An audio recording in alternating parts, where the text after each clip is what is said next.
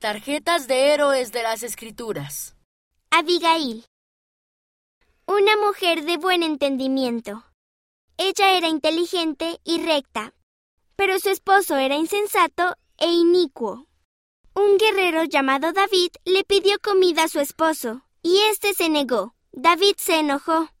Ella envió comida a David para que él no lastimase a su esposo. Ella salvó muchas vidas. Primer libro de Samuel, capítulo 25, versículo 3. Esdras. Él buscó la ley de Jehová. Esdras era un escriba y cuidaba de las escrituras. Leía y explicaba las escrituras a las personas para que pudieran entenderlas.